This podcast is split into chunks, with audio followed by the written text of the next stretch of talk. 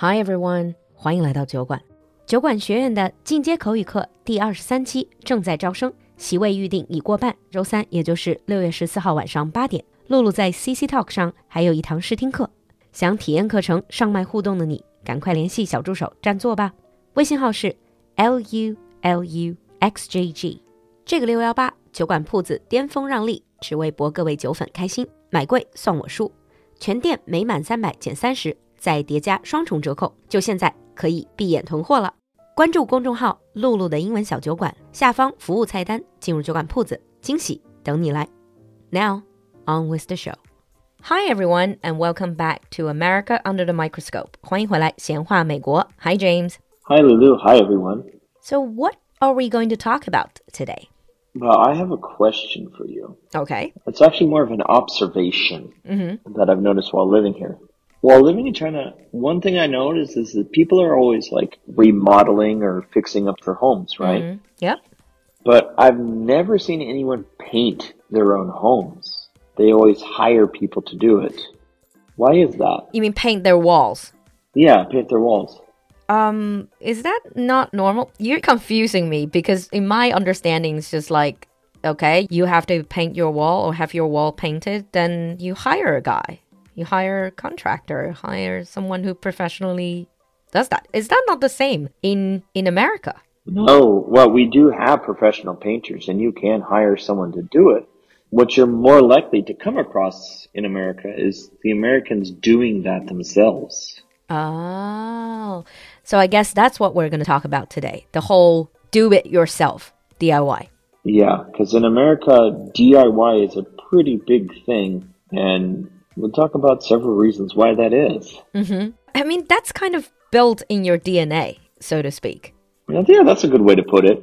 I mean, Americans do kind of like to go their own way or create their own stuff. Yeah. So the idea of doing it yourself is really ingrained in us. But come on. So when we were talking about why Americans like DIY, does it not have anything to do with money? Oh no, it almost certainly has everything to do with money. it's money because hiring people to do things for you is expensive. You know, people are basically saying, obviously, I don't really have the exact number, but is it true that contractors or let's say like plumbers, electricians, these people, they actually make very good money? Yeah. If I was an electrician in America, I would be making more money than I am currently as a teacher. Wow. Okay. Yeah. So but then I can imagine hiring someone to do painting, to fix your pipes will be very expensive. Yeah. Although when you're using like the term like an electrician or a plumber, those would be a couple of exceptions and most Americans would hire someone to do those things because making a mistake with wiring or pipes can lead to disaster. 就是水电还是要找人做的。But painting your house, what mistakes can you make? couple of handprints here or there. you know, you might have painted over something you weren't supposed to, but it's pretty easy to fix. But the other thing, the reason why we like to do it is Americans really like to pride themselves on what they've accomplished themselves. So one way we kind of really express ourselves. and like if you ever get a chance to go to an American's home, they will talk your ear off about all the things that they have done to improve their home. I see. Now, in China, we basically would praise people on their decoration, on their interior decoration, uh, to say how tasteful it is. So it's the same in the States. You point out things. Yeah, but the Americans will go further. It's like, oh yeah, thank you. I spent, I spent hours, you know, designing it, hours building it, and then I bought this wood and then this polish and on and on and on. They would talk exactly of what they did to do this in their home. So, unless you are getting ready for a very long, drawn out talk about which wood they're using or which paint they're using, perhaps not a good idea to start the whole conversation then. Well, they might start it anyways because again, Americans like to just share. I see. Now, I think perhaps another reason, I don't know if this is the right observation, is that it's easier to get all of these DIY stuff. For example, living in Beijing, I don't even know where I would go to get like hardware. Uh, well, I mean, I can't get them online, but there are no stores that I know of in my proximity where I can get all of these crafts and hardware stuff.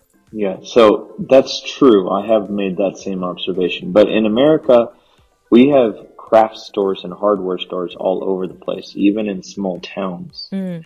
So it's pretty easy to find the place to buy lumber, the tools you need, paint, brushes, all those small things you need to put together or for handicrafts, whether it's yarn, string, fabric, all that stuff it's simply just pop to the local hardware store or the craft store and they'll have everything you need. Mm. But how do Americans learn to do these? Do you get taught as a kid to like kids Partially. growing up? Do they do they learn in school?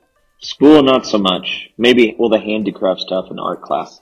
Mm. But mostly like for my case just from my parents, my grandparents, helping them do projects taking an interest in you know what they're doing. When I was a kid, there used to be many programs on TV about how to do things like building and stuff. This is mostly switched to nowadays being online videos. YouTube videos. YouTube, yes. Or like websites or forums where people share their projects and give tips and hints and things like this of what they can do. Oh. So it's kind of a passed down type thing from parent to child or grandparent to grandchild, things like this. Mm. So basically, I can just. There are many ways to seek help, even if I'm a total beginner. Oh, yes. If I say, how to, yeah. I've never done it, how to paint my house. And I can just find help from all these videos or online forums. Maybe I can also buy a book. Do you think you can still buy books, like painting for dummies? Well, they'd still be there. I mean, we still have books, and the how-to books used to be a very big thing in bookstores. Mm. But a lot of the how-to books have just been replaced with how-to websites or how-to videos. Yeah. That's true. Nowadays, with the internet, with all these streaming sites, you can learn absolutely everything. Now, before we wrap this basic episode up, I would like to ask you to teach us a, a few terms you might use because I've heard things like fixer upper. Ah, yes. Okay. So Americans do have some unique language when it comes to like DIY. Mm. So the one that you just mentioned, fixer upper. Okay. This is an adjective. Okay. Or a noun. So like, yeah, that's a fixer upper. When we're referring to that, like if it's a building or it's a machine or a thing, it means it's has many issues mm. and it's going to need some work to get it to work properly or be usable. Oh, so fixer upper means things that needs a fix up. Yeah, it's things that need a fix up. Oh, okay. So we use it to describe a house that needs a little TLC. TLC. Tender loving care? Tender loving care. Ah, yeah, I guess that. Tender loving care. Uh, so if you say, oh, this house really needs a little TLC, that means this house hasn't been cared for or loved for Correct. It, it, it, needs some work. It needs some work. Mm. And the other thing you'll hear a lot in Americans, especially couples, is the term a honey-do project. What, your honey does everything project?